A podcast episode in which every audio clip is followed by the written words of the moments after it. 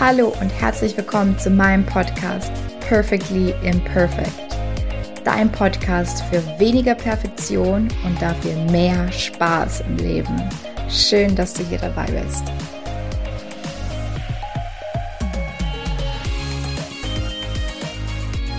Hallo und herzlich willkommen zu einer neuen Podcast-Folge Perfectly Imperfect. Heute wieder ein super spannender Interviewgast bei mir und zwar der liebe Stefan Landsiedel. Stefan ähm, hat ein LLP-Training, ähm, Trainingfirma, wie sagt man, Unternehmen? Institut, ja. Institut, genau. Ähm, und das Thema hatten wir so noch nicht und auch, auch äh, was mir jetzt gerade spontan einfällt als Premiere, Stefan, du bist tatsächlich der erste männliche Interviewgast in meinem Podcast Perfectly yes. Perfect. Männer, ähm, Männer an die Macht hier auch in meinem Podcast. ich werde nur mit meiner weiblichen Seite antworten, okay? ich finde es tatsächlich spannend, bevor ich den Bogen ähm, äh, oder bevor ich dir den Ball übergebe, weil ich finde äh, schon, dass oft ähm, ja, mir tun Männer schon manchmal leid, weil die in dieser Coaching-Welt oftmals so ein bisschen ausgeklammert werden. Ne? Auch so diese typischen Zielgruppen sind da ganz oft einfach auch Frauen. Deswegen, ich finde es total spannend, ähm, dass du heute da bist und gerne, gerne auch deine männliche Seite ähm, auf das Thema Perfektionismus vielleicht auch ein bisschen längst. Ähm, genau, jetzt habe ich schon wieder voll viel gequatscht, aber jetzt der Ball rüber an dich. Lieber Stefan, stell dich doch mal vor, wer bist du, was machst du? Ja, gerne. Ja, ich fange meistens an mit 17 Jahren. Da hatte ich nämlich meine erste große Lebenskrise. Äh, ich war total verliebt zum ersten Mal, ein ganz tolles Mädchen und von heute auf morgen aus und vorbei und ich in ein tiefes Loch gefallen. Und das hat mich dann wirklich extrem geprägt, weil ich damals wirklich angefangen habe, mit 17 zu überlegen, hat das Leben einen Sinn? Was mache ich mit meinem Leben? Wer will ich sein, wer will ich werden oder bringe ich mich jetzt um, beende ich dieses sinnlose Spiel hier auf diesem, auf diesem Planeten. Und ich habe äh, damals dann mich nicht umgebracht, offensichtlich, aber habe äh, für mich äh, beschlossen, jetzt was anderes mit meinem Leben zu machen. Auf einmal war dieser Druck weg, du musst das machen, was deine Eltern wollen, was andere wollen. Und ich kann mich selbst gestalten und erfinden. Und ich habe dann noch äh, das Glück gehabt, damals Zivildienst machen zu dürfen. Da habe ich schwerbehindelte Kinder betreut und alte, sterbende Menschen gepflegt. Und das war sehr heilsam, weil ich Menschen getroffen habe, die echte Probleme haben oder die Dinge erlebt haben im Leben, drin hängt, dann ist das immer furchtbar, vor allen Dingen das erste Mal. Aber ähm, so im Nachhinein denke ich, mein Gott, äh, das wäre tragisch gewesen, deswegen schon aufzuhören. Da hätte er alles Beste verpasst, was danach alles kam. Ja, und ich habe dann äh, kurz entschlossen äh, Psychologie studiert, bin also Diplompsychologe auch. Und während dem Studium, da habe ich äh, so irgendwann so einen Flyer gesehen, NLP und da gibt es da Ausbildungen und dann habe ich angefangen, tatsächlich ganz jung mit Anfang 20 diese Ausbildungen zu machen. Es war damals eher für Psychotherapeuten und eigentlich meistens so ein bisschen eher ein bisschen ältere, reifere Menschen. Und ich als Jungspund diese ganzen Techniken gelernt, ja, so mein Lernen zu verbessern, mein Selbstbewusstsein, mein Auftreten wirklich äh, sich zu fragen, was sind die wichtigen Dinge im Leben, was will ich überhaupt machen? Und das hat mir so einen Boost gegeben, könnte man sagen, dass ich mit, ich habe mit 23 mein erstes Buch veröffentlicht und nicht so ein dünnes, äh, wie heute manche so Alibi-mäßig schreiben, ne, um mal so ein Buch rausgebracht zu haben. Nee, 380 Seiten, richtig dickes Fachbuch, also What? so einen echten Wälzer. Da habe ich auch äh, ziemlich lange nachts dran gearbeitet neben dem Studium. Ja, und ich habe dann äh, mich äh, als Student schon selbstständig gemacht äh, mit NLP-Seminaren. Ich war dann mit 23 internationaler NLP-Trainer, super jung und habe angefangen. Die ersten Kurse waren halt mehr für Studenten. Na, da kannte ich die typischen Probleme, ne? Prüfungsangst, verlassen werden, äh, Stress machen, nicht lernen können und solche Dinge. Und ähm, nach dem Studium dann habe ich das einfach hauptberuflich weitergemacht, Institut aufgebaut, zehn Jahre lang ich alleine mehr oder weniger, ständig gereist, jedes Wochenende irgendwo anders, Kurse gegeben, 300 Tage im Jahr. Und äh, dann habe ich äh, nach zehn Jahren 2007 angefangen, auch Standorte aufzubauen, das heißt anderen Trainern die Möglichkeit zu geben, in anderen Städten das auch zu machen, unter einem Dach, also unter einem Markennamen. Und äh, inzwischen haben wir so 25 Standorte in Deutschland und jetzt die letzten Jahre machen wir natürlich auch viel online. Und äh, ich bin ziemlich gefragt, so wenn es um NLP geht, egal ob NLP im Kindergarten oder für Investmentbanker. Es ist also sehr, sehr vielseitig, das Spektrum, weil es halt immer um Kommunikation und Persönlichkeitsentwicklung geht. Krass. Ja, da hast richtig krass was aufgebaut, ne? Also das ist schon ähm, ordentlich. Kannst du das selber so, also du erzählst das mit so einer Leichtigkeit, ne? Und ich glaube, wenn man da halt auch drinnen ist und wenn man das so durchlebt hat, ähm, kannst du das für dich auch wertschätzen? Also weißt du, was du da erschaffen hast? Ja, sicher. Ich meine, äh, da steckt auch ganz viel Arbeit hinten dran. Ich muss schon echt sagen, das ist auch meine Leidenschaft. Das ist auch einfach mein Leben, das, was ich tue. Ne? Ich habe jetzt fast 3000 Seminartage selber schon gehalten.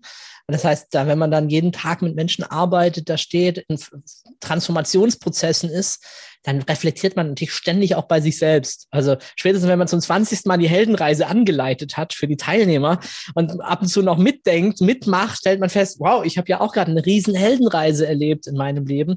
Und ich erinnere mich an meine Träume am Anfang, äh, wie das war und dann die Schwierigkeiten und wie es in weite Ferne rückte, überhaupt das zu erreichen zu können und wie sich es dann plötzlich nach und nach verwirklicht hat. Und es gibt genau diese Stationen. Ich kann das ziemlich genau festmachen, wann das war, wann ich zum ersten Mal wirklich in, eine, in einem Eishockeystadion vor 6000 Menschen stand auf einer Bühne oder so und genau gemerkt habe, hey, jetzt gerade geht ein Bild, ein Traum, eine Vision mal irgendwie wahr oder wird wahr in dem Moment. Und, und so passiert es dann irgendwann. Ne? Oder ich weiß noch, irgendwann, das war ein sehr spannender Moment, da haben meine Eltern, da war ich meine Eltern mal besucht und dann haben die gemeint, hier Mensch, äh, guck mal hier, die Nachbarn haben uns aufmerksam gemacht, da steht doch was in der Zeitung über dich, hier, der aus Funk und Fernsehen bekannte und die haben gesagt, du sollst nicht so angeben und das stimmt doch alles gar nicht und so.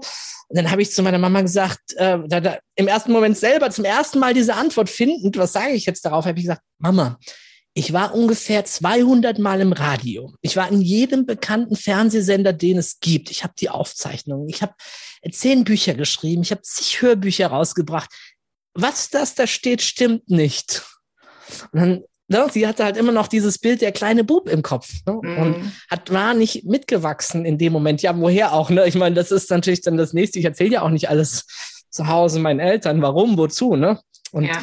und, und aber mir ist in dem Moment wieder klar geworden, äh, ja, stimmt. Eigentlich kannst du wieder einen Haken an irgendwas hinten dran machen von dem her. Ja, cool. Mhm. Cool, cool. Ähm, ich habe so viele Dinge, auf die ich eingehen will. ich muss mir eins rauspicken, ja. Und zwar, weil es auch gerade aktuell war in meiner Community und ich, glaube ich, letzte Woche eine Podcast-Folge darüber veröffentlicht habe, über diese Durststrecke. Ne? Und du hast auch erzählt, ähm, die Vision, die man am Anfang hat im Business und wenn es halt dann irgendwie doch nicht so läuft, beziehungsweise wenn das halt in weiter Ferne liegt oder ja, gerade einfach dieser Moment herrscht von, oh, was mache ich hier eigentlich? Wie hast du das für dich ähm, durchlebt? Hast du da irgendwelche Tipps oder wie war das für dich? Wie bist du durch diese äh, harten Zeiten jetzt gegangen, sage ich jetzt mal? Also ich war eigentlich immer ziemlich umtriebig. Also meine Reaktion daraufhin, was nicht funktioniert hat, war einfach, ich versuche es nochmal, ich versuche es noch intensiver, ich verändere vielleicht meinen Ansatz. Das ist ja auch so ein NLP-Ding, ne? wenn irgendwas nicht funktioniert, probier was anderes, schau, ob du irgendein Detail verändern kannst, guck nochmal hin, gibt es irgendjemand anderes, der das Ergebnis erzielt hat was kannst du nachmachen? Was kannst du von dem lernen? Wie kannst du deinen Ansatz verbessern? Und dann äh, sei letztendlich auch fleißig. Was mir irgendwann später geholfen hat, war, da habe ich nämlich ein Buch gelesen über das Plateau. Und das war mir vorher gar nicht bewusst, dass es ein Lernplateau gibt. Bei allem, was wir irgendwie lernen, machen und tun, ob es ein Musikinstrument ist, ein Sport, eine Fremdsprache oder ein Coaching-Business aufbauen oder was immer es ist. Es gibt irgendwann so den Moment, am Anfang steigern wir uns, ne, wir werden besser, die ersten Klienten, ich meine, der jeder wird gefeiert und von, von null auf sich zu steigern ist ja gar nicht so schwer, ne, auf die ersten zehn oder auf irgendwas. Und dann tritt aber in ganz vielen äh, Fällen einfach so ein Plateau ein und es scheint nicht mehr weiterzugehen. Und die meisten gehen dann irgendwann auf an der Stelle oder gehen wieder zurück manche zu einer Festanstellung oder was immer sie halt vorher gemacht haben. Und äh, viele wissen gar nicht, dass es völlig normal ist, dass das Plateau ist. Dadurch, dass am Anfang wir uns meistens kontinuierlich steigern, denken wir, es geht jetzt immer senkrecht weiter, die steigert, steigert sich immer mehr an. Ne? Die, und äh, das alleine zu wissen, war für mich extrem wertvoll, zu wissen, hä, es kommen Durchstrecken, die werden da sein. Ähm, jetzt, das ist nicht der Zeitpunkt, um sich auszuruhen, um zu sagen, ja, da mache ich halt jetzt gar nichts mehr oder so. Also nicht, dass wir nicht auf Verschnaufpausen sowas bräuchten, ne? das meine ich jetzt nicht. Aber das ist nicht das, ach ja, komm, dann ist ja auch alles egal. Ne? Dann viele schmeißen dann halt einfach so hin. Äh, und wenn es nur die innere Haltung ist, die innere Selbstdisziplin oder den Umgang mit der Sache, sich selbst nicht mehr so ernst nehmen, nee, einfach äh, weitermachen, gucken, kann ich was verbessern? Gibt es Feedback von außen, was ich einbauen sollte? Nochmal drüber nachdenken. Für mich war es auch immer hilfreich, mal einen Tag in die Sauna zu gehen oder so und wirklich im Pool zu liegen, dann nach dem Saunagang oder so und einfach nochmal mit bisschen Abstand über die Dinge nachzudenken. Und dann kamen mir oft ganz coole Ideen, wo ich gedacht habe, Mensch, das ist jetzt gar nicht so viel anders wie das, was ich vorher gemacht habe. Aber vielleicht ist einfach nur das Wording anders, der Titel, dem ich meinem Thema gebe oder die Art und Weise, wie ich Kunden anspreche oder vielleicht soll eine andere Zielgruppe oder also nicht komplett neu, aber innerhalb der Zielgruppe eine neue Unterzielgruppe mal anvisieren. Ne? Und ja. dann komme ich auf solche Ideen.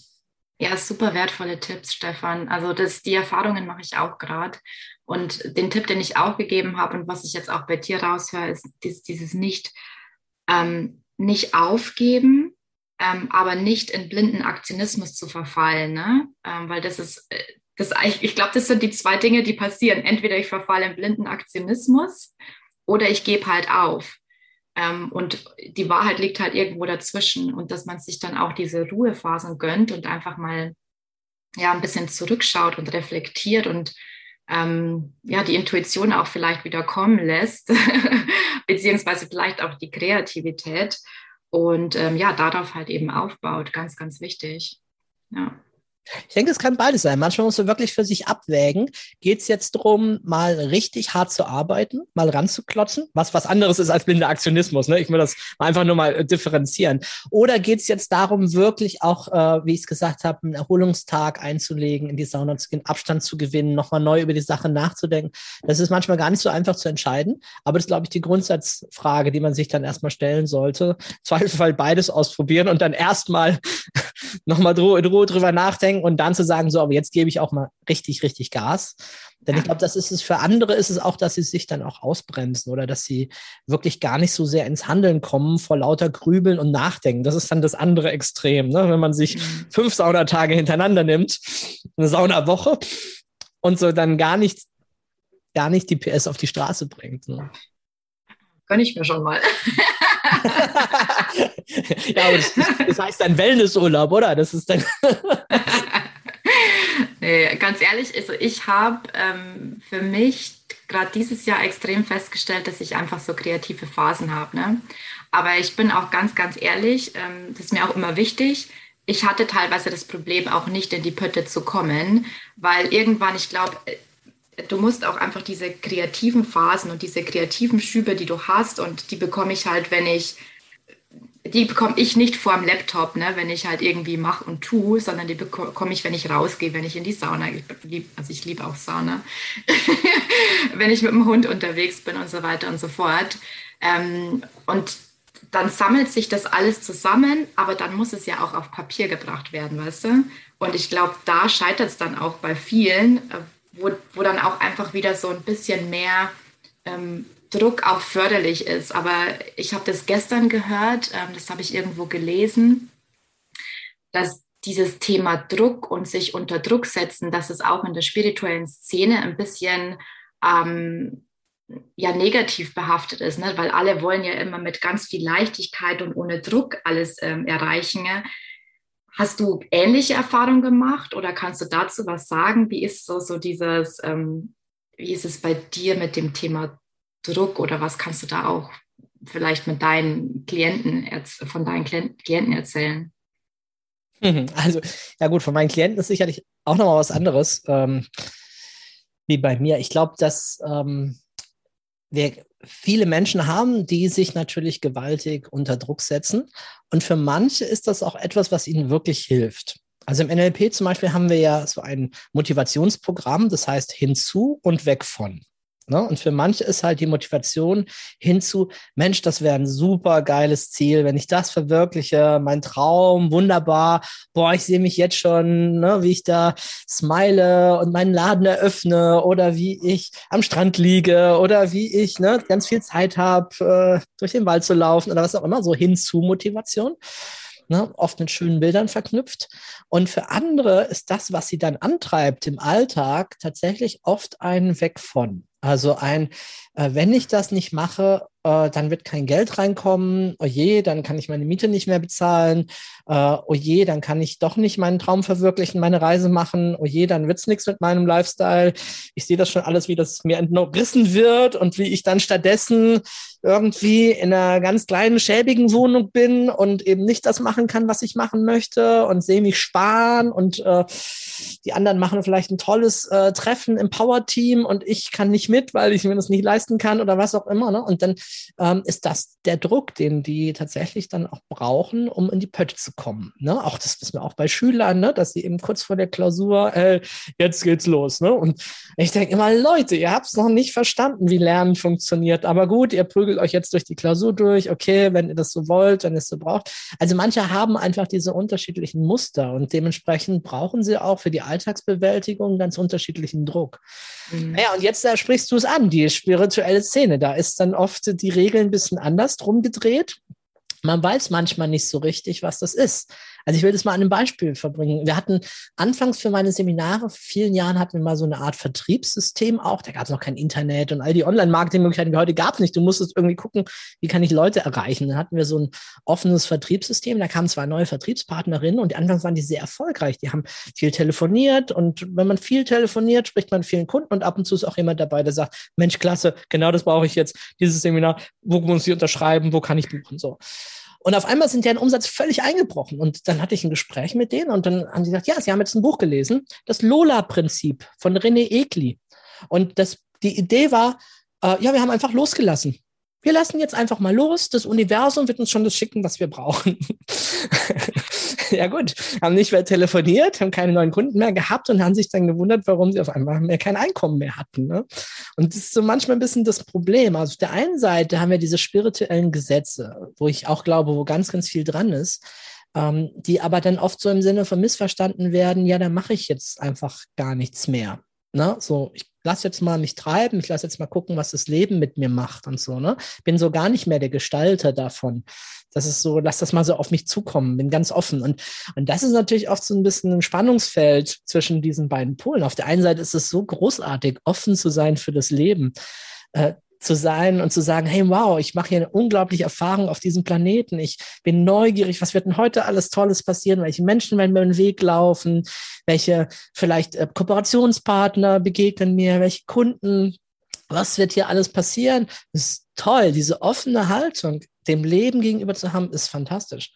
Ähm, ich persönlich für mich praktiziere es eher ein Stück weit so, dass ich schon Ziele habe und eine Idee habe, wie ich gestaltend sein möchte. Manchmal verändert die sich dann im Laufe eines kreativen Prozesses oder im Laufe von Jahren, verschieben sich auch meine Werte oder ähnliches.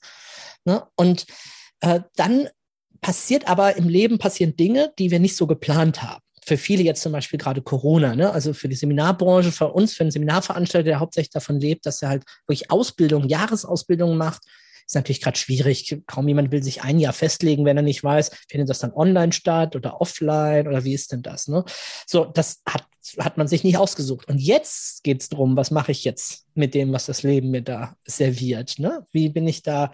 Spiele ich jetzt, spiele ich jetzt damit? Ne? Tanze ich jetzt äh, mit den Dingen? Oder sage ich, oh Gott, jetzt bin ich am Ende, kann ich gar nichts mehr machen? Ähm, ne? So, da ist noch genügend Raum, um loszulassen, um zu sagen, okay, das Leben will gerade scheinbar was anderes. Was ist denn, ich horch mal hin, ich horch mal in mich hinein. Was ist denn jetzt hier die Spur, wo es jetzt hier lang geht ne? und was ich jetzt mache? Und ich glaube, in diesem Spannungsfeld muss jeder für sich so ein bisschen seinen, seinen Weg finden und gucken, was tut mir gut. Und es kann auch, meines Erfahrungs nach, kann es auch äh, zu bestimmten Lebenszeiten unterschiedlich sein. Ich kenne Menschen einfach, denen tut es total gut oder würde es sehr gut tun, etwas mehr Selbstdisziplin in ihr Leben reinzubekommen. Wirklich Dinge auch regelmäßig zu machen, sich dran zu halten, zum Beispiel für Gesundheit, für den Körper oder ein sportliches Programm oder Nahrungsergänzungsmittel oder was immer das ist, was man halt so regelmäßig machen muss. Und manchen würde das richtig gut tun. Und anderen würde es gut tun, mal total loszulassen von ihren vielen Regeln und einfach mal fünfe gerade sein lassen. ne? Und mal zwischendurch das Leben richtig genießen. Ne? So. Ja, absolut. Und deswegen, man muss immer höllisch aufpassen, von wem man die Tipps nimmt. Ne? Und du kannst mich jetzt interviewen und ich kann dir jetzt, wir können jetzt eine Stunde reden über Selbstdisziplin und wie man das macht und wie man richtig Dinge durchzieht in seinem Leben und alles erreicht. Und innerhalb von ein paar Jahren richtig Geld verdient oder was auch immer, da bin ich ziemlich gut drin. Das kann ich, das habe ich jahrelang gemacht, vielen Leuten zu sagen, wie man das genau macht und wie das geht. Und ähm, du könntest mich andersrum interviewen und ich könnte dir sagen, hey, Loslassen, nach innen gehen, der spirituelle Weg, meditieren, das ist es genau. Und da kann ich dir auch ganz viel davon erzählen. Deswegen, wir müssen immer gucken, äh, wer ist derjenige, der mir die Tipps gibt Ne? Zum Beispiel, wenn einer sagt, ich habe es jetzt für mich entdeckt, loslassen ist der Weg. Ne? Und der ist aber schon richtig viel selbstdiszipliniert in seinem Leben. Und jetzt lässt er mal los. Am Sonntag hat er erkannt, da kann er mal den Tag bis dahin dümpeln. Völlig anderer Tipp, wie jemand, der die ganze Zeit eigentlich dahin dümpelt und sagt, ich habe es erkannt. Mit Selbstdisziplin kommen wir weiter. Ja, und auch, äh, das ist total wichtig, was du sagst auch. Ne? Und äh, Du hast schon wieder, äh, du hast so viele Dinge angesprochen. Also es ist dieser Tanz zwischen, ähm, man sagt ja auch oft männliche und weibliche Energie, ne? also dieses kreative Sein und dann auch diese, aber diese Selbstdisziplin haben, um das dann auch auf den Weg zu bringen. Äh, mit den, mit den Zielen flexibel zu bleiben, also sich auch nicht so ähm, starr zu machen. Ähm, das habe ich jetzt rausgehört. Das ist, äh, das ist sogar einer der NLP-Grundbegriffe, diese Flexibilität. Also nur mal, um das zu unterstreichen, dass das schon auch was mit NLP zu tun hat. Also Flexibilität, Zielorientierung und Sinnesschärfe, das ne, sind drei ganz, ganz wichtige Keywords Super. im NLP-Kontext. Super, ja. Ähm, und dann glaube ich, dass es für viele ich, ich glaube, dieses Prinzip mit dem Loslassen, ne, das ist so, vielleicht gehen wir da noch mal kurz drauf ein. ähm, ich glaube, dass für viele das auch die perfekte Ausrede ist, ne, um nicht in die Selbstdisziplin kommen zu müssen. Ne? Wie erkennt man denn oder hast du vielleicht einen Tipp, wie man erkennt, was ich denn jetzt eigentlich brauche? Ich weiß, es ist eine blöde Frage, weil man immer sehr, sehr stark in sich hineinspüren muss. Aber gibt es vielleicht Fragen, die ich mir stellen kann auch? Was brauche ich jetzt in dem Moment? Ja, du kannst dir das fragen. Ich persönlich gehe meistens sehr gerne mit Menschen so vor, dass ich sage, okay, lass uns mal dein, deine Zukunft entwerfen. Einfach mal, was möchtest du? Wie willst du gerne leben? Also manche sind da schon raus, ne? Also ganz viele haben schon keine Ahnung, äh, das oder das oder das oder das. Deswegen habe ich ja dann in den letzten Jahren noch ein äh, Seminar kreiert, das heißt, finde deine Bestimmung. Also finde überhaupt erstmal raus, was du eigentlich willst. Weil als ich, nur einen kleinen Exkurs machen, weil als ich äh, angefangen habe und mein erstes Buch geschrieben habe, das Buch heißt Way Up, den eigenen Traum leben geht es genau darum, Ziele zu setzen und wie man die erreicht. Und ganz viele Leute haben mir dann geschrieben, boah, ein super Buch, sehr motivierend und ich weiß jetzt genau, was ich tun müsste, um meine Ziele zu erreichen, mhm. aber ich weiß gar nicht, was ich eigentlich will. Und dann wurde mir erst klar, äh, wie, das Problem kenne ich gar nicht äh, oder kannte ich aus meinen Jugendjahren heraus gar nicht, weil ich wusste immer irgendwie, was ich möchte. Wie, du weißt nicht, was du willst. Ja, aber okay, dann überleg doch, was wäre richtig schön? Was würde dir einfach richtig Spaß machen? Was würde dich erfüllen? Was würdest du gerne beruflich tun? Was für eine Partnerschaft hättest du gerne? Wie ist das mit Familie? Willst du Kinder haben? Keine? Äh, Gesundheit, was stellst du dir da vor? Hast du, bist du da anspruchsvoller an dich und deinen Körper? Oder sagst du, ja, nö, es muss schon irgendwie so halbwegs passen, dann reicht das schon oder so. Na, wie bist du da unterwegs? Definier das doch mal. So, und dann, und dann fangen manche dann an, so ein bisschen ins Denken zu kommen. Inzwischen habe ich ganz viele Methoden, wie man da so auf Ideen kommt, ne, für seinen Sinn. So. Und jetzt hat man seine Orientierung. Und jetzt stellst du fest, ja gut, wunderbar, das will ich, ich lauf los. Äh, nee, klappt aber nicht so richtig da fuscht was dazwischen. Der innere Schweinehund oder scheinbar unglaubliche Zufälle im Außen, die sich ereignen und mich irgendwie davon abhalten, dass ich dahin komme, wo ich hinkomme. Ne? Jetzt natürlich die Frage, ist es das Universum, das gerade lenkend eingreift und dich abhalten will und dir sagt, es ist der falsche Weg für dich? Oder ist es der Test des Universums, das sagt, hey, kurz bevor du es erreichst, kriegst du nochmal besonders viele Schwierigkeiten. Das wissen wir oft im Vorhinein einfach nicht. Das wissen wir vielleicht hinterher, ein paar Jahre später vielleicht, oder, oder wir glauben es dann zu wissen, weil wir dem einen Sinn geben. Aber in dem Moment selber wissen wir es nicht.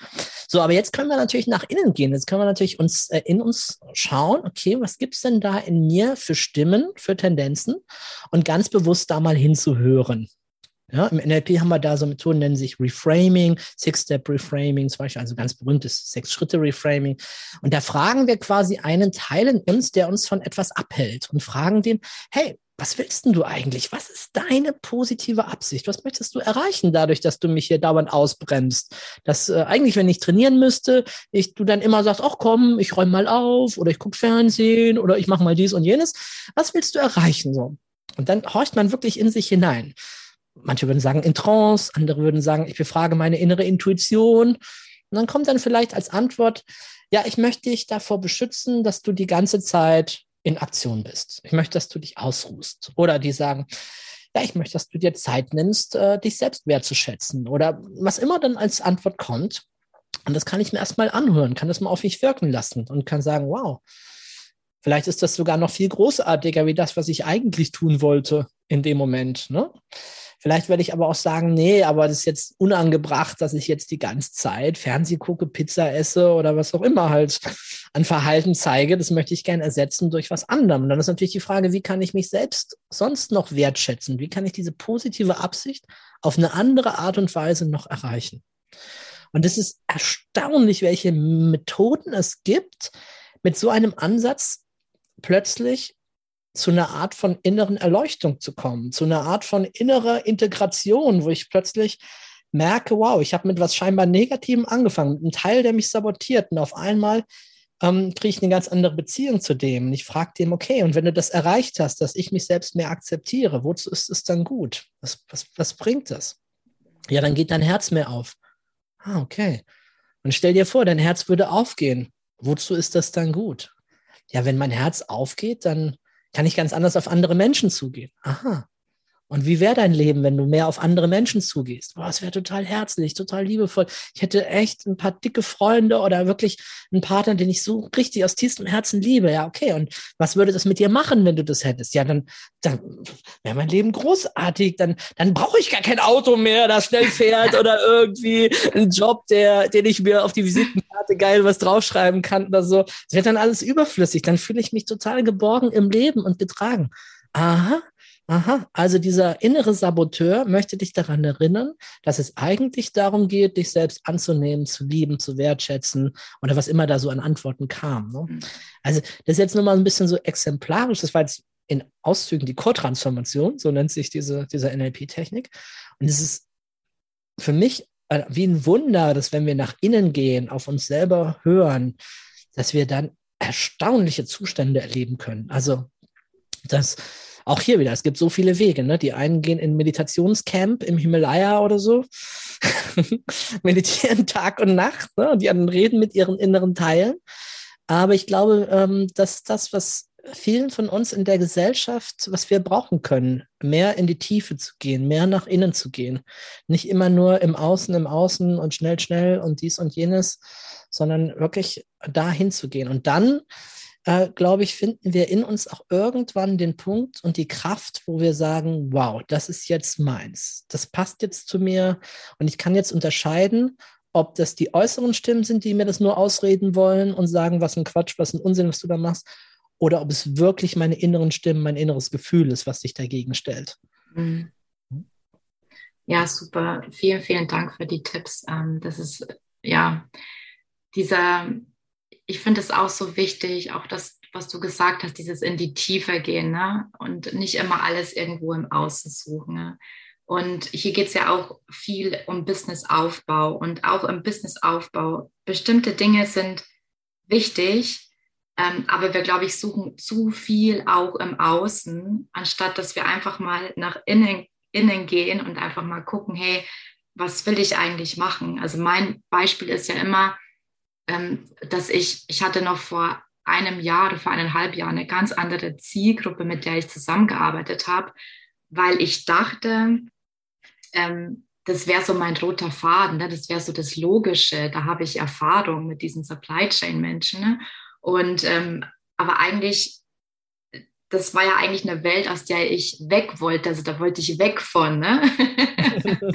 und mich dann, um das in deiner Sprache zu, dann zu sagen, ähm, mir dann zu erlauben, die Fragen zu stellen, wo will ich denn hin, hinzu, ähm, das öffnet so viele Türen und das ist für mich ist es immer das ist irgendwie wie so ein Trichter, stelle ich mir das immer vor. Du stellst dir eine Frage, so eine offene Frage, ähm, und plötzlich tun sich Möglichkeiten auf und plötzlich siehst du Dinge, die du dir vorher irgendwie gar nicht, ja, es ist manchmal einfach nur ein Schritt, eine Entscheidung, eine Frage und einmal das, es reicht manchmal schon, es auszusprechen und plötzlich öffnen sich Möglichkeiten, von denen man vor fünf Minuten vielleicht noch gar nicht geträumt hat. Ne? Und das setzt natürlich eine unglaubliche Energie frei und das hat man jetzt auch gespürt, als du das ne, ähm, so schön erzählt hast, immer wieder mit diesen Nachfragen und Nachfragen. Ähm, ja, und mit dieser Energie, was kann denn da noch schiefgehen? Ne? ja, nichts mehr. Das ist es ne? letztendlich auch. Ich meine, das kennt vielleicht, äh, hoffentlich kennt das jeder von uns mal, diese inneren Zustände, wo wir so erfüllt sind. Ja, wo es so für manche ist es Kraft, für andere ist es aber auch einfach das Thema Liebe, so verbunden sich zu fühlen, mit allem und eins zu sein, dass uns die Dinge, die uns sonst äh, kratzen würden, ne, die jucken uns überhaupt nicht mehr. Ne? Es ist so, so pieps egal plötzlich, äh, dass der Nachbar schreit oder dass dies oder also sich beschwert für über irgendwelche Äste oder was auch immer. Ne? Und ich so, also wie trivial ist das denn? Das kann mich in diesem Buddha-State äh, der Liebe hier gerade überhaupt nicht mehr äh, berühren und angehen. Und ich finde es erstaunlich, wie wenige Menschen dann tatsächlich sich systematisch auf den Weg machen, Mittel zu ergründen für sich selber, häufiger in diesen Zuständen zu sein. Ne? Ja, absolut, absolut. Und gerade auch, weißt du, ich spreche auch mit vielen Coaches und vielleicht kannst du dir auch aus Erfahrung sprechen und ich schließe mich da nicht aus, weil für mich war das auch ganz lange so. Ähm, gerade viele äh, Coaches oder Trainer, die eigentlich wissen, wie es geht, ne? dass man dann oft so ähm, blind ist für diesen Weg ähm, und einfach so alles, was Businessaufbau zum Beispiel betrifft, so logisch einfach oft auch ähm, irgendwie angefasst wird, anstatt wirklich einfach diese Methoden, die man ja eh schon besitzt, einfach mal ähm, an sich selbst auszutesten und äh, gucken, was denn rauskommt. Aber ich glaube, da ist dann oft das sind dann oft so viele ähm, Ängste und Barrieren und Hürden auch dahinter. Da darf man sich dann auch wieder Hilfe von außen holen. Ne? Das auch, ähm, ja, ich habe letztens wieder, äh, ich verlinke mich ja sehr schön auf LinkedIn, ne?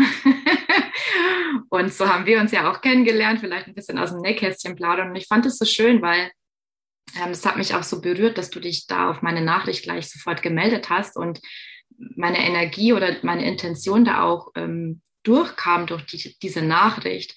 Aber ich bekomme tatsächlich ganz, ganz viele Nachrichten. Ähm, jetzt die letzten zwei Tage, ähm, ja, ich bin ja selber Coach. Also man merkt richtig, ne, das, es ist ja nicht meine Intention, jetzt da irgendwas zu verkaufen oder jetzt sonst irgendwas zu tun, sondern ich will mich ja in erster Linie wirklich nur vernetzen. Ne? Und dann so, ich bin ja selber Coach, aber auch diese, dieses, ich müsste es ja eigentlich selber wissen. Ich kann gerade keine Frage dazu finden, aber vielleicht mhm. fällt dir was dazu ein oder vielleicht kennst du das auch ähm, von dir oder von den Menschen, die du ausbildest. Wie ist es da? Also hast du da ähm, Zugang, wie die ihr Business aufbauen oder bringst du nur die Techniken bei und kannst du da vielleicht auch mal paar Worte dazu sagen, welche Struggles du da siehst, gerade im Thema Businessaufbau? Also ich würde zuallererst noch was ergänzen zu dem, was du gesagt hast. Ich glaube, dass wir authentisch sein sollten, dass wir uns selber finden sollten, dass wir wissen sollten, wofür wir stehen, wer unsere Kunden sind. Oder am Anfang probiert man vielleicht ein bisschen mal aus, ne? aber irgendwann hat man das sozusagen für sich. Und dass wir dann auf, oder ich möchte euch ermutigen, alle Hörerinnen und Hörer, auf eine auf eine sehr emotionale, intensive Art zu kommunizieren. Eine Art, die euch eigen ist, die sehr individuell ist für euch. Das ist, ich habe dir ja auch, glaube ich, ziemlich herzlich auch geantwortet, auch in dem Moment, weil ich auch einfach, ich habe das gespürt. Das ist ein besonderer Mensch und ich möchte diesen besonderen Menschen auch besonders antworten. Und ähm, das kann man auch ein Stück weit für sich sich vornehmen. Nicht immer nur dieses Business. Ja, hallo, ja, schön von dir zu hören. Ja, vielen Dank und ja, gerne. Und es wäre doch schön, sich zu vernetzen oder so irgendwie, sondern bring da deine persönliche Note mit rein. Bei allem, was du machst, ob das jetzt auf LinkedIn, auf Xing ist, in Social Media, wo auch immer, oder vor allen Dingen auch in direkten Kontakt, in direkten Gespräch. Sei herzlich, sei ein Stück weit intensiver, wenn es zu dir passt. Ne? Wenn nicht, empfehle ich, äh, schau, dass du deinen inneren State findest, in dem du in gewisser Hinsicht stolz bist auf das, was du machst, auf dein Business, auf das, was du den Menschen mitzugeben hast. Ob das Begeisterung ist oder Liebe zum Detail oder was immer dich halt auszeichnet als Mensch. Bring das mit rein und lass das nach außen gelten. Versteck das nicht vor irgendeiner Business-Promenade. Ich meine, ich weiß ich selber auch, als wir angefangen haben, wir haben, ich und die Jungtrainer in meinem Alter haben alle uns eine Krawatte umgebunden und einen Anzug und einen Sakko, weil wir gedacht haben, dann sind wir professionell und so, ja. Huch, und geguckt, dass keine Fehler irgendwo drin sind oder irgendwas halt perfekt sein, ne? So ich sagen, es war einer der größten Fehler überhaupt, äh, weil der, wenn du als Mensch in deiner Einzigartigkeit mit deinen Ecken und Kanten gar nicht so richtig durchgekommen bist. Also es gibt schon viele Dinge, die sollte man korrekt machen. Jetzt bitte nicht falsch verstehen. Ne? Also ich find, bin auch dafür, dass man alle Rechtschreibfehler korrigiert, die man sieht oder findet. Aber etwas wochenlang nicht rauszuschicken, nur weil da noch ein Fehler drin sein könnte, das ist das genaue Gegenteil entsprechend davon. Ja, äh, was also Geschäftsaufbau angeht, ähm, bei mir sind ja die Menschen vor allen Dingen in erster Linie, um sich die Ausbildung, um sich ausbilden zu lassen als Coach, als NLPler, um sich so das Handwerkszeug, das Rüstzeug zu nehmen. Ich unterrichte natürlich auch jetzt inzwischen nach über 30 Jahren in dem Markt auch das Thema Marketing und äh, Positionierung und solche Dinge. Und ähm, da stelle ich eher fest, dass viele noch äh, viel zu groß ihren Markt definieren. Ne? Also, und dann immer der gleich der rote Ozean. Ne? Und dass dann zum Beispiel eine, eine Trainerin kam auf die Idee, sagte, ich mache jetzt äh, für Vorstände ganz teures Executive Coaching und so. Und ich so, ja, aber im Moment, wenn ich mich richtig an deinen Lebenslauf erinnere, kommst du irgendwie aus dem sozialen Kontext, sozialen Bereich. Ja, das stimmt auch. Ich habe sonst mit Kindern gearbeitet. Sag ich, ja, und warum willst du jetzt plötzlich an die Vorstände ran? Ja, die haben die meiste Kohle. Und dann ich so, äh, was? Ja, aber du sprichst doch nicht mal deren Sprache, du kennst gar nicht deren Gewohnheiten, deren Ausdruckswelten. Wirst du dich da überhaupt wohl? Ist egal, Hauptsache die Kohle. Nein, falscher Fokus an der Stelle. Mhm. Ich glaube, man kann auch, wenn man mit Kindern arbeitet, oder wenn man im sozialen Kontext unterwegs ist, man könnte auch viel Geld verdienen, wenn man das, man müsste einfach eine andere Business-Strategie fahren. Ne? Dann ist vielleicht nicht eins zu eins, dann muss ich vielleicht eher an Gruppen gehen oder ich brauche ein Online-Produkt oder, oder was auch immer über, aber ich kann überall mir einen Ruf aufbauen, einen Namen machen und habe eine Zielgruppe und kann damit auch skalieren, wenn ich das möchte. Wenn ich das möchte, das muss man sich auch überlegen. Ne? Will ich eins zu eins oder will ich was anderes machen? Also da gibt es schon äh, ganz, ganz äh, viele Möglichkeiten. Und in dem, oder was vielleicht für mich auch noch sehr, sehr spannend ist, ich bin manchmal auch so im Konflikt, wenn ich so so Werbung bekomme von so ganz großen und so, die sagen, so und so musst du es machen, ne? Also von wegen fünfmal eine Mail rausschicken, ne? Und dann aus meiner Sicht die Kunden regelrecht teilweise verarschen, ne? Im Sinne von, ah, sind wieder Plätze frei geworden und so. Kunden haben ihre Tickets zurückgegeben und ach, wir schicken das jetzt nochmal raus, weil beim letzten Mal war ein Druckfehler drin. Wir haben nicht dran gedacht, dass da Ferien sind, deswegen nochmal das Angebot und nochmal, ach, du weißt eigentlich, das ist schon längst abgelaufen, aber wir haben jetzt nochmal irgendwie und so. Und dann ich so, mein Gott, verarschte die Leute, das kann es doch nicht sein, ja. Und wir haben, wann immer ich, dann ich habe dann doch manchmal so bei so Groß-Events mitgemacht, auf der Bühne zehn Leute und alle sollen schicken und so. Und ich habe dann immer gesagt, nee, ich weigere mich, den gleichen Text dreimal zu schicken. Wir schicken das einmal an die Liste und dann ist gut. Wir erziehen die Leute so, dass die wissen, das ist jetzt das Angebot, nimm es oder lass es bleiben. Du musst jetzt nicht zehnmal eine Mail hinterher bekommen mit irgendwelchen Ausreden, mit irgendwelchen Dingen. Und dachte immer, ja, vielleicht könnte man mehr machen, wenn man es so macht, wie dies macht und so weiter. Und ich habe inzwischen gelernt, nein, für meine Kunden, für unsere Leute, die lieben genau das, dass es eben nicht so so komisch ist mit irgendwelchen äh, Verkaufsgeschichten hinten dran oder so, sondern gerade raus direkt und nicht fünfmal die Mail kommt. Ja. Und das hat mir ganz viel Mut gemacht, einfach so zu sein, so zu bleiben, wie ich bin und eben nicht alles ganz geschliffen zu haben, nicht immer die fertigen Texte irgendwie dazu haben und vorzulesen und vorzubereiten und was auch immer. Und das ist so für mich eine ganz zentrale Message, die ich einfach gelernt habe in den letzten Jahren. Diesen so, hab den Mut, irgendwann du selber zu sein. Aber klar, wenn jemand ganz am Anfang steht, ist es auch super gut. Das habe ich auch gemacht, zu gucken, wie machen es die anderen. Man muss ja erstmal sich selbst irgendwie finden als Trainer, als Coach. Wenn du, wenn du noch nie irgendwie, dann weißt du es ja auch gar nicht. Das heißt, deswegen ist es, ähm, super sinnvoll. Bei meinem Fall war das halt Tony Robbins, ne, der amerikanische Trainer. Ich habe ihn angeguckt, immer wieder und wieder und wieder. Dann kam ich nach Deutschland zurück ins nächste Seminar und wollte sein wie Tony Robbins. Ne? Hey, guten Morgen, Leute! Umarmt euch mal alle! Hey, ist das nicht ein geiler Tag? Das ist unser Leben! Und die haben alle gedacht, hey, hat der eine Klatsche? Hat der eine eine Klatsche? Ne? So. Und ich habe halt gedacht, ja, Tony macht das. Tony ist erfolgreich, also muss ich das ja auch so machen. Ne? Dann machst du halt die Erfahrung, ah nee, das geht so nicht. Ne? Und dann ja. habe ich irgendwann es halt so gemacht, wie ich es halt mache. Und auf einmal kommen die Teilnehmer und sagen, Mensch, äh, das finden wir voll sympathisch, wie du das machst. Ich so, hä? Mhm. Und irgendwann habe ich gedacht, jetzt zeige ich denen mal meinen NLP-Ausbilder. Das war der Klaus Ruchowiak, der ist leider verstorben. Ähm, dieses Jahr. Aber dann habe ich ihnen ein Video gezeigt von Klaus Gochowiak und ich saß da, habe mitgeguckt und dachte, boah, ist der so brillant, der ist so geil, guck mal, wie er das formuliert, wie er das gesagt hat, philosophisch und das verknüpft, der ist so gut. Und danach kam das Feedback von denen, haben gesagt, was soll denn das jetzt? Warum hast du uns dieses scheiß Video gezeigt mit diesem alten Typen da?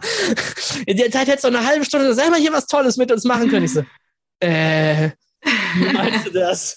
Ja, guck mal, der hat nicht annähernd so viele Witze gemacht wie du. Der war überhaupt nicht so humorvoll, überhaupt nicht so temperamentvoll. Der ist fast eingeschlafen. Ich so, aber es war philosophisch brillant. Ich weiß nicht, ich habe das nicht wirklich verstanden mit den ganzen Fremdwörtern. mir klar geworden, wow, es gibt Leute, die lieben mich die wollen gar nicht meinen Ausbilder, meinen Trainer. Die ja. wollen das so, wie ich das mache, auch wenn es unperfekt ist. Ja, auch klar. wenn es nicht die geschliffene Version ist. Auch wenn nicht jeder Satz vorformuliert ist. Und, und bei Tony Robbins ist tatsächlich so, die Show ist mega ausgearbeitet. Der hat die Witze, der kriegt die Witze eingeblendet, die er dann ganz spontan zwischendurch erzählt und so weiter. Die, die mhm. stehen alle auf dem Prompter und so. Das ist minutengenau, das gleiche Seminar, vier Tage lang. Also das ist schon, es ist eine, eine Show letztendlich. Eine ausgeklügelte Show, die ja schon sehr sympathisch und so macht gemacht. Also, ja. äh, aber die, für mich war das ein Wahnsinnsding zu merken, dass man auch äh, mit sich selbst einfach punkten kann. Wenn du da bist, wenn du den Menschen helfen willst, ihnen wirklich was mitgeben möchtest und Freude darin hast. Und diese Freude kommt dann auch rüber, weil mhm. du halt nicht, ich habe gestern Abend Seminar gehabt, ich glaube, wir haben noch eine Stunde, es waren dreieinhalb Stunden Abendseminar online.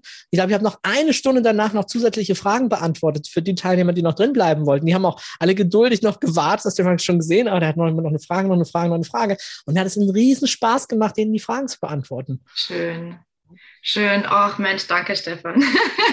Wirklich, das ist so wichtig und ich glaube, das kann man halt auch nicht oft genug erwähnen. Und ich, ich habe das dieses Jahr so extrem krass gelernt auch. Ne? Also bei mir war es halt so, ähm, ich ich habe mich sehr viel leiten lassen von bestimmten Methoden, von bestimmten Strategien. Und ich bin halt Stück für Stück für Stück entlerne ich all das und entdecke eigentlich, ne, wer bin ich eigentlich? ähm, hier auf diesem Weg, wie will ich das? Und das, obwohl ich wirklich eigentlich von Anfang an das Feedback bekommen habe, Mensch, Kathi, du bist so authentisch. Ne? Also das ist auch das ähm, wirklich das Feedback, was ich am aller, allermeisten bekomme. Ähm, und trotzdem merke ich, da geht noch so viel mehr. Also da, das bin immer noch nicht 100 Prozent ich. Da will ich einfach noch mehr ich sein und noch mehr zeigen. Und ähm, um wieder auf diese Nachricht zurückzukommen, ich hatte dann, ich hatte monatelang so eine doofe Nachricht äh, verschickt gehabt und ähm, dachte, eines, glaube ich, eines Nachts bin ich sogar irgendwie aufgewacht und dachte mir, wieso schickst du diese bescheuerte Nachricht raus? Äh, liest ja doch diese Nachricht mal. Das ist, bist mit keinem Wort du. und dann habe ich mich hingesetzt und es waren drei Minuten, glaube ich, hat es gedauert. So, wie würdest du jetzt so eine Nachricht formulieren? Sag, boom, ähm, ich, mal abgesehen davon, dass ich halt einfach diese, Na dass immer jemand dabei ist, ne, der halt sich irgendwie getriggert äh, fühlt. Ähm, ich bekomme so viel Feedback wie noch nie, inklusive ne, so ein Feedback halt wie von dir und dass es dann zu Kooperationen, zu Zusammenarbeiten kommt ähm, und zu Erstgesprächen und so weiter und so fort. Also ähm, es lohnt sich wirklich, danke für dein Plädoyer da auch nochmal. es lohnt sich wirklich dahin zu gucken und ähm, ja, einfach mal selbst zu sein, zu werden, ähm, ist die Frage. Ähm, Stefan, ich könnte mit dir ewig plaudern, aber ich will es nicht äh, zu sehr in die Länge ziehen. Ich habe noch eine Frage, die mich äh, seit ähm, das waren die ersten Sätze, die du gesagt hast. Ähm, und zwar, als du damals ähm, dann den Zivildienst gemacht hast und hast gesehen, Mensch, es gibt Leute, ähm, die haben echte Probleme. Da will ich noch mal kurz drauf eingehen, weil das finde ich nämlich spannend. Ähm, ich meine, wenn man das im Vergleich sieht und in der Perspektive sieht, ne, es gibt so viele Menschen und ich war früher halt auch jemand, der dann immer gesagt hat, Mensch, ich darf mich ja nicht schlecht fühlen, weil es geht ja, so vielen Menschen geht es ja irgendwie noch schlechter. Ich darf mich ja gar nicht beschweren. Ähm, wie war das für dich damals? Also war das wirklich so, wie war dieser Punkt, also wie bist du zu diesem Punkt gekommen, ne, dass du das sehen kannst, Mensch, die haben echte Probleme und meins war nichts dagegen. Es ist ja trotzdem man hat ja trotzdem sein Problem, man soll es ja trotzdem ernst nehmen. Ja, ich meine, es ist ja auch kaum wegzudiskutieren, wenn du ein Jahr deines Lebens jede Nacht heulst und weinst und so weiter. Und klar habe ich versucht, dass das so keiner zeigt, ne? wie man das uns Jungs ja auch beibringt, ne? so tapfer sein und soll keiner mitkriegen und so. Ähm, und nach einem Jahr denkst du irgendwie, natürlich ist das schon ein echtes Thema, ein echtes Problem für dich. Ne? Und aber für mich war das damals tatsächlich, es war so ein wahnsinniges lösendes Element zu beschließen, du, stell dir vor, du hast dich jetzt umgebracht. Es ist jetzt einfach vorbei und alles, was jetzt kommt, ist geschenkt, ist Nachspielzeit. Du musst jetzt überhaupt nichts mehr. Ich habe mich plötzlich gelöst von diesen strengen religiösen Vorbildern und Dingen, Modellen, die ich hatte und von dem, was andere machen. Auf einmal wusste ich, jetzt ist es plötzlich mein Leben. Jetzt bin ich aufgewacht. Und das ist was, was ich jedem Menschen auch nur wünschen kann. Dieses erste Aufwachen im Leben, dieses plötzlich Begreifen, das ist mein Geschenk, das ist meine Zeit, meine Chance hier auf diesem Planeten. Und alles dieses Ich muss, ich sollte es anderen recht machen und für die irgendwie was erfüllen und so weiter, das mal wirklich und jetzt ist loslassen, glaube ich, schon der richtige Begriff, ne? das wirklich dann mal auch loszulassen. Ne? Und gut, später gibt es dann noch ein anderes Aufwachen, das ist dann das spirituelle Aufwachen, das ist dann nochmal ein ganz anderer äh, Bereich, aber das ist da schon mal wichtig. Und im Zivildienst, da habe ich einfach, vielleicht um das zu erklären, was ich da gesehen habe, das waren einfach, na klar, behinderte Kinder, Kinder, die nicht laufen können. Äh, Kinder, die auch geistig behindert sind zum Teil. Oder alte Menschen am Ende ihres Lebens völlig verzweifelt, weil sie einfach nicht das Leben geführt haben, das sie führen wollten. Und auch jetzt noch so schreien und so äh, schlecht drauf sind, dass äh, kein Verwandter mehr sich in ihre Nähe traut, weil es einfach eine Qual ist, mit denen zusammen sein, so verbittert, äh, so hartherzig äh, dort zu sein. Und äh, ich habe mir gedacht, so, pff, alles ist besser, als, als so zu sein. Ich möchte am Ende meines Lebens sagen können, wow, ich habe gelebt und ich bin jetzt auch dankbar dafür. Und, und da hatten wir, hatte ich ein Vorbild, eine hundertjährige Frau, die mich immer unglaublich inspiriert hat. Und die hat die hat Kaviars morgens sich von uns bringen lassen beim Einkaufen. Der Arzt hat sie eigentlich verboten. Ne? Aber was willst du machen als Zivildienstleister, wenn du sagst, hey Arzt, werd du erst mal 100 Jahre alt? Du kannst doch jetzt nicht der alten Frau diese, diese Freude da verbieten, morgens noch Kaviars zu essen und so. Und die hat immer gesagt, hey, ich freue mich auf jeden Tag, aber es ist auch gut, wenn es vorbei ist, weil ich habe gelebt. Und 100 Jahre deutsche Geschichte, ich meine, was die uns erzählt hat, ja, die hat irgendwann mal als, als äh, Mädchen äh, Hitler die Hand geschüttelt und so weiter und ne, also Orte besucht, die ich nur aus Geschichtsbüchern kenne. Ne? Und das ist natürlich schon eine, eine irre Geschichte zu sehen, wow, äh, wie jemand so sein Leben so erfüllt gelebt hat und wirklich auch für sich genutzt hat. Und, und das ist, äh, glaube ich, das, was wir alle versuchen sollten. Äh, jeder so auf seine Art und Weise. Und das ist ja das Schöne, dass hier nicht im Vorhinein schon festgeschrieben ist, wonach wir alle streben sollten. Ne? Wir glauben das vielleicht so ein bisschen durch die Gesellschaft, durch die jetzige Zeit, was so wichtig ist, ne? so Ausbildung, Karriere, Beruf und Geld verdienen, Haus und so weiter. Aber das ist äh, auch nur rein subjektiv. Man kann auch ganz anders leben und im Augenblick machen es uns einige Generationen auch vor, ne? digitale Nomaden zum Beispiel durch die Welt zu ziehen und zu sagen, hey, ich bin hier gerade auf Bali und arbeite hier und genieße das in Coworking Space mit anderen und ich wandere herum oder äh, mache das und, und so können wir alle das für uns machen und keiner muss irgendwas außer der Reihe machen für sich. Ne? Man kann auch das Modell wählen und sagen, hey, ich will eine Familie haben oder eine tolle Partnerschaft oder ich will Künstler sein oder ein schönes Hobby haben oder, oder ich will mich engagieren in der Gemeinde, in der Gesellschaft, eine Firma gründen, was aufbauen, was Bedeutendes machen, das um die Welt geht, was auch immer. Das ist ja unser Spielplatz hier ein Stück weit, ne? den wir für uns gestalten können. Und da gibt's halt Handicaps und manche Handicaps sind halt ein bisschen härter und trotzdem umso erstaunlicher, was dann Menschen draus machen mit den Handicaps. Und so war das für mich damals. Ich habe behinderte Kinder gesehen, die glücklicher waren als gesunde Kinder. Mhm. Ich habe gesunde Kinder gesehen, die sich darüber aufgeregt haben, dass ihre zehnte Puppe kaputt gegangen ist. Und behinderte Kinder, die sich einfach nur darüber gefreut haben, dass du zur Tür reinkommst. Also ähm, ich habe alte Menschen gesehen, die verbittert waren und alte Menschen, die gesagt haben, hey, ich bin dankbar. Also und das ist die Spannbreite des Lebens. Und das hat mich einfach damals auch getriggert. Und, und ohne das hätte ich wahrscheinlich nie Psychologie studiert. Mhm. Meine Eltern haben gesagt, die Psychologen, die haben alle eine Klatsche.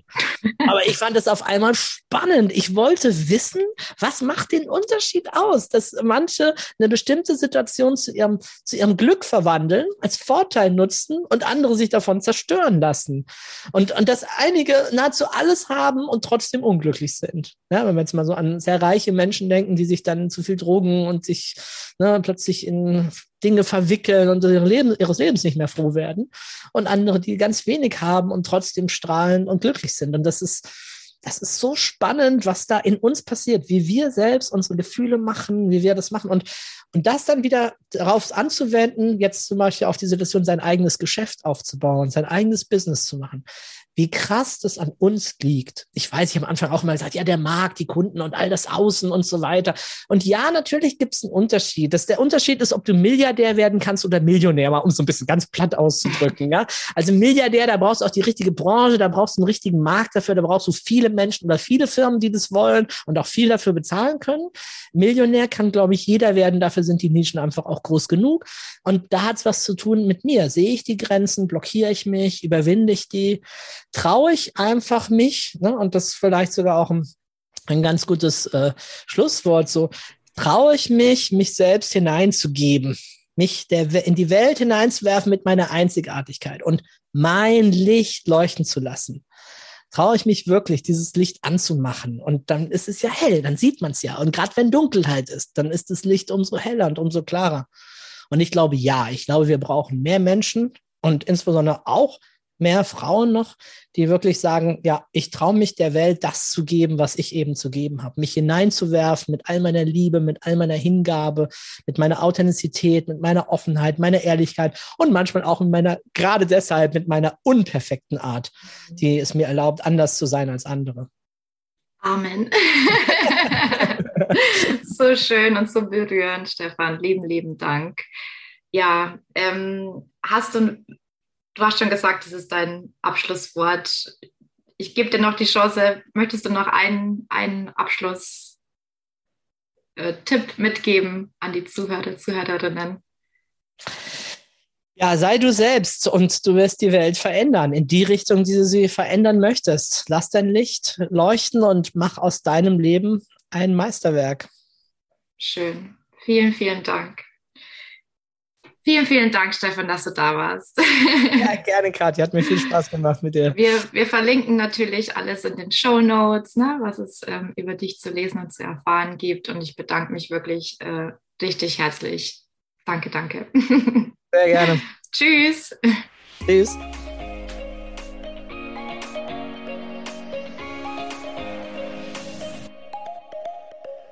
Wie immer, vielen Dank fürs Zuhören. Ich hoffe, dir hat die Folge gefallen.